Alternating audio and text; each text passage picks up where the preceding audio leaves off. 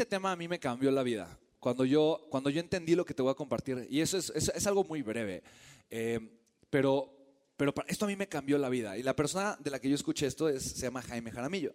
Jaime Jaramillo, o Papa Jaime, como le dicen eh, muchas personas, él es conocido más como Papa Jaime, le dicen Papa Jaime, eh, y le dicen Papa Jaime porque eh, él le, hizo de Papá Noel en Colombia muchas veces para ayudar a los niños que no tenían recursos. Entonces, él por mucho tiempo se disfrazó todas las navidades de Santa Claus o de Papá Noel e iba a las comunidades a, llevar juguetes, eh, siendo él el Santa Claus de muchos niños en Colombia. Él sacó a más de 80 mil niños de la calle en Colombia. Hizo una labor increíble eh, y trabajó con la Madre Teresa de Calcuta en, Calcuta varios años, ayudando a curar a los leprosos y con la fundación que tenía y muchas otras cosas. Eh, se hicieron muy bonitos amigos eh, y por toda la labor que hizo él, eh, ganó muchos premios internacionales. Hoy es un señor que tendrá sus setenta y tantos años, con energía increíble, una persona que hace ejercicio todos los días, un ser humano espectacular. Y a mí papá Jaime me enseñó esto que yo te voy a compartir. Y, y cuando yo lo aprendí de, él, mi vida, de verdad mi vida cambió porque aprendí a convertirme mucho más en el observador en mi vida. Y simplemente elegir a pesar de todas las tormentas mentales, emocionales o impulsivas que yo podía tener, ¿vale? Y eso cambió mi vida. Es un pequeño detalle, ¿estás de acuerdo? ¿Estás de acuerdo que ser consciente de que no eres tus impulsos es un pequeño detalle? ¿Estás de acuerdo que ser consciente de que no eres tus emociones es un pequeño detalle, sí o no? Pero si lo haces consciente en tu día a día y eliges lo que te conviene, no solo lo que te da placer, pero lo que te conviene, vas a poder tener una vida completamente diferente. ¿Hace sentido, sí o no? ¿Cuántas decisiones que tú tomas están basadas en hacer lo que te da placer y no lo que te conviene? Algunos dijeron toda- todas, ¿no? Eso me entristece. No creo que todas, honestamente. No, no, espero que no todas. Espero que no, de verdad espero que no todas. Porque hay un montón de cosas que te darían placer y que honestamente tal vez podrían dañar mucho, ¿no? Tu salud, tu integridad, tus valores, muchas cosas. ¿Estás de acuerdo? Entonces, el placer no es un buen consejero. Nunca lo ha sido y nunca lo será. La pregunta es que sí es un buen consejero.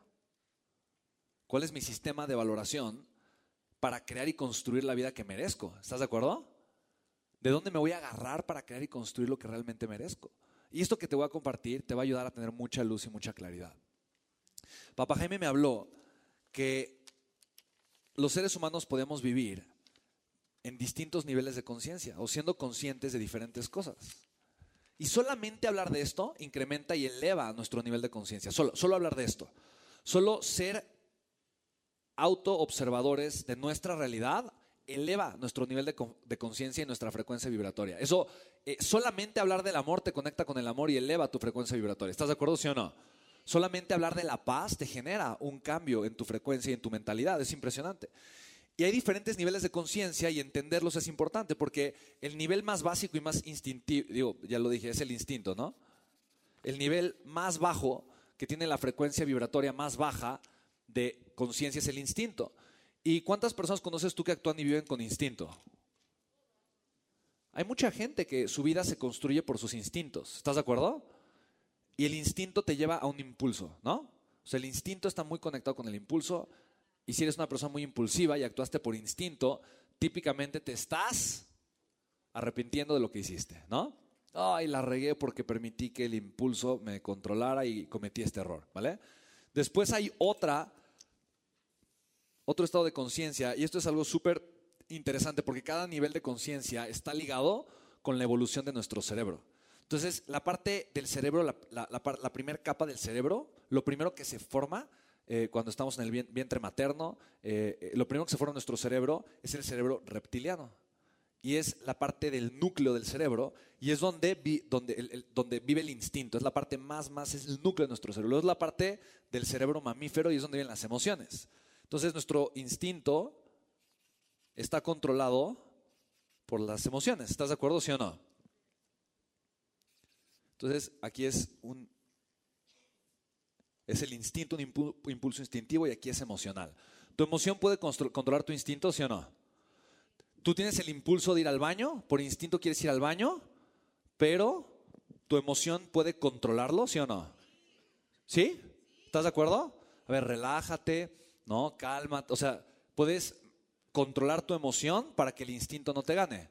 Tal vez tienes el impulso o el instinto de gritar y porque estás muy enojado, o, ¿sabes? O de, de, golpear a una persona, no lo sé, ¿no? Porque algo te hizo y entonces tienes el instinto, pero si tú controlas tu emoción, puedes controlar tu instinto. ¿Sí? ¿Estamos de acuerdo todos, sí o no?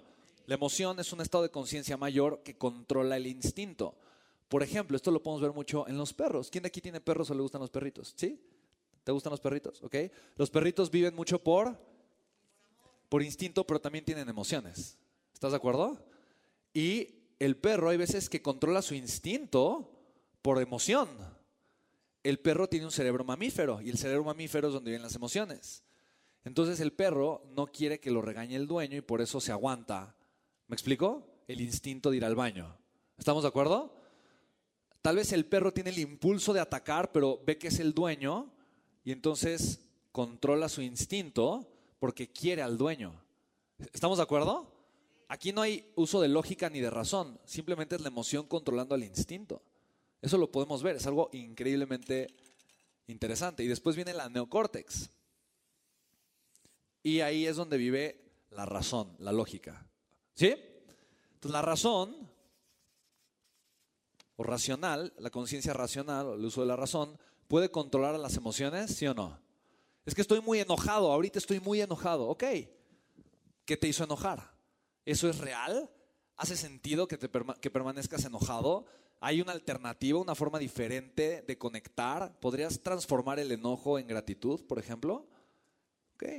Entonces, ah, ok, me puedo hacer preguntas distintas, puedo cambiar el significado y a través de la, de la razón puedo mejorar mi emoción. ¿Estamos de acuerdo?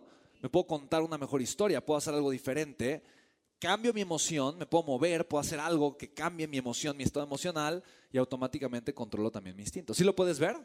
Entonces, cuando elevo mi nivel de conciencia, normalmente las decisiones que tomo son mucho más inteligentes y asertivas.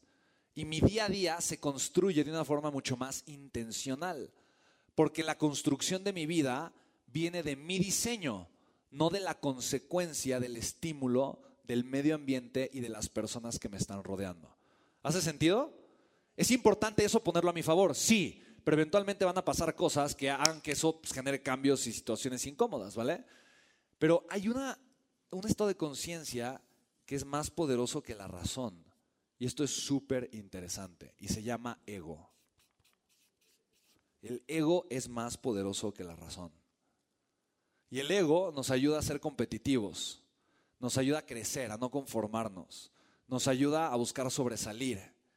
Pero el ego también nos ayuda o nos perjudica en ser miserables, en dejar de entender que todos somos uno, en, en alejarnos de vivir desde el amor y desde la gratitud. ¿Estamos de acuerdo? Entonces, el ego es la razón de por qué muchas veces podemos crecer, pero también de por qué dejamos de crecer. ¿Hace sentido? pero el ego controla la razón y esto es peligrosísimo. Porque si tu ego es grande, está en control y es nocivo, ¿qué crees que va a pasar? Tu razón va a estar controlada por un ego muy tóxico.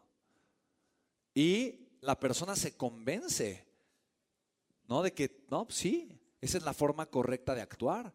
Y se convence de que lo que está mal está bien. Y se convence de hacer las cosas incorrectas, carentes de valores, porque el ego lo está cegando. ¿Estamos de acuerdo? ¿Sí o no? Es increíble. Y eso pasa todo el tiempo. Ahora, es fácil reconocer el ego de los demás. Más fácil que reconocer mi propio ego. Entonces, lo que me hace decir, esa persona tiene un ego muy grande, es mi ego. Y ahí es cuando necesito autoobservarme y entender que todo es neutral. Lo único que no es neutral soy yo y es la interpretación que le doy a lo que está sucediendo. Aprender a no juzgar es entender que si una persona me atacó por instinto, es que esa persona no, no lo podía haber hecho diferente porque su estado de conciencia ahí vive. No lo pudo haber hecho distinto porque su estado de conciencia ahí está. ¿Sí me explico? si hubiera tenido un estado de conciencia diferente, si hubiera pensado diferente, si hubiera estado conectado con el amor consciente, hubiera actuado de una forma distinta, pero no lo puede ver. ¿Me explico? Es por eso siempre te doy, sí lo puedes ver, ¿no? Porque es, es, desde dónde estás viviendo, con qué nivel de conciencia estás viviendo. Es algo interesante, ¿estás de acuerdo? Entonces, entender esto me lleva a tener la capacidad de autoobservarme. Y la autoobservación vive en otro estado de conciencia completamente distinto, que es la conciencia espiritual. Y la conciencia espiritual es una conciencia de amor y es una conciencia de no juicio.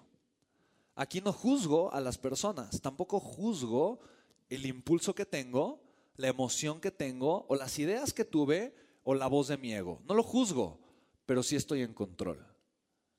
Y al estar en control puedo elegir y decidir qué es lo que me conviene, a pesar del ego, de la razón, de la emoción o del impulso. ¿Estamos de acuerdo, sí o no? Yo esto lo puedo ver como diferentes fuerzas que yo puedo utilizar para construir mi vida, para construir mi realidad. Yo quiero que tú veas esto. Hay una conciencia más elevada, que es la conciencia divina. Esa yo no la conozco, pero hay personas, obviamente Jesucristo, Buda, personas espirituales, el Dalai Lama, probablemente el Papa, personas que están conectados con su divinidad, que son personas eh, que viven en una frecuencia completamente distinta y en un estado de conciencia donde realmente practican la unidad, donde viven en un estado de unidad, entendiendo y sabiendo que unos somos todos, todos somos unos y viven al total y absoluto servicio de las personas. O sea, es, un estado de conciencia divino, ¿sí me explico? Y ese sería como el, último estado de conciencia, que es el que está de alguna forma fuera de todo esto, eh, tal cual. Y yo no espero que tú conectes con tu estado de conciencia divino ahorita, ¿no? Pero, pero, pero sí puedes conectar con tu espiritualidad. Ahora, a mí papá Jaime me explicó justo eso. La espiritualidad es el arte de la no perturbación. Y la no perturbación a mí se me hace algo espectacular porque es aprender a observar, escuchar. Soy el observador, la observadora. Puedo ver y escuchar lo que está sucediendo en mi vida, pero no permitir que eso perturbe mi paz mental para tomar las decisiones que son correctas para mí. ¿Quiere decir que todo el tiempo lo voy a hacer y es invariable? Evidentemente no, pero basta con que la mayoría de mis actos estén inspirados en una conciencia espiritual para que mi vida se transforme de una forma hermosa y maravillosa. ¿Sí lo puedes ver? quiero que reflexiones ahorita, dos minutos, dos minutos, rápidamente, quiero que reflexiones cuál ha sido la fuerza que ha determinado las decisiones que tú has tomado.